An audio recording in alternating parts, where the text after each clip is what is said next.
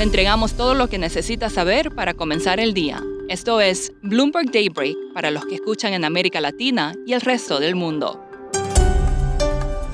Buenos días y bienvenido a Daybreak en español. Es 17 de noviembre de 2021, soy Eduardo Thompson y estas son las principales noticias.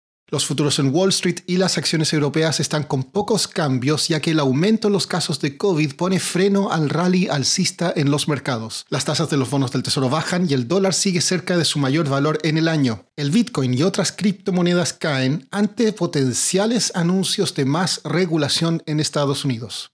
Los precios del crudo también caen luego que el diario South China Morning Post informó que el presidente de Estados Unidos, Joe Biden, habría pedido a China vender parte de sus reservas estratégicas como parte de sus discusiones sobre cooperación. China estaría abierta a la solicitud, pero no se ha comprometido aún.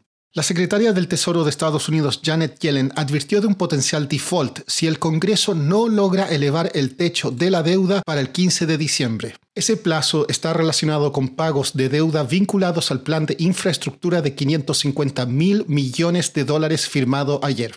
En cuanto al coronavirus, Pfizer pidió a reguladores la aprobación de emergencia de su píldora contra el COVID y dijo que firmó un acuerdo con las Naciones Unidas para otorgar licencias de la píldora a productores de genéricos en países de menores ingresos. México finalmente comenzará a vacunar a adolescentes de 15 a 17 años sin comorbilidades y enviará a algunos niños a Estados Unidos para obtener la vacuna.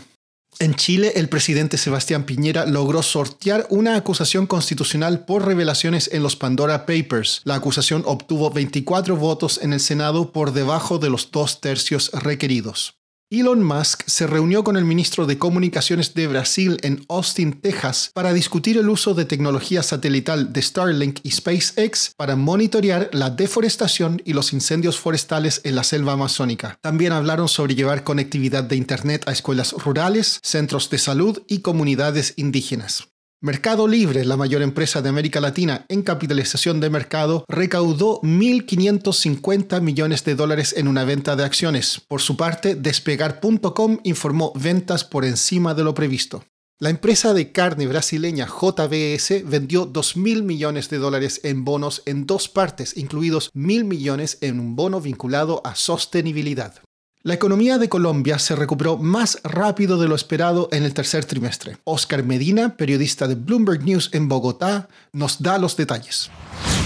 En el tercer trimestre la economía colombiana se expandió 13.2% con respecto al mismo periodo del año anterior.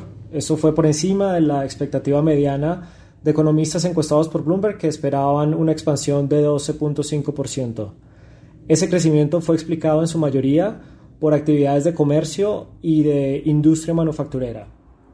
Con este resultado, la economía colombiana se encamina hacia su mayor expansión desde 1978. Oscar, ¿qué significa esto para la política monetaria en Colombia? El Banco de la República podría acelerar el ritmo de aumentos de la tasa de interés. En los últimos dos meses, el Banco Central ha aumentado tasas de interés en 0.75 puntos porcentuales y ante el aumento más fuerte del crecimiento de la economía y una inflación por encima del rango meta y que se va alejando cada vez de ese 3%, puede ocasionar que el banco aumente más rápido sus tasas de interés. ¿Cuáles son las perspectivas de crecimiento para 2022?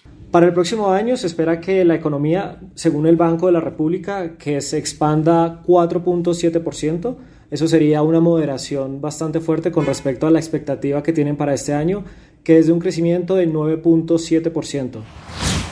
Por último, el cuadro de Frida Kahlo titulado Diego y yo fue vendido por 34,9 millones de dólares, un nuevo récord para una subasta del artista y el mayor precio pagado para una pieza de arte latinoamericana. El mismo cuadro había sido subastado por 1,4 millones de dólares en 1990. Eso es todo por hoy. Soy Eduardo Thompson. Gracias por escucharnos. Para conocer todas las noticias que necesita para comenzar el día, revise Daybreak en español en la app Bloomberg Professional. También puede personalizar Daybreak para recibir las noticias que desee. Eso es todo por hoy. Sintonice mañana Bloomberg Daybreak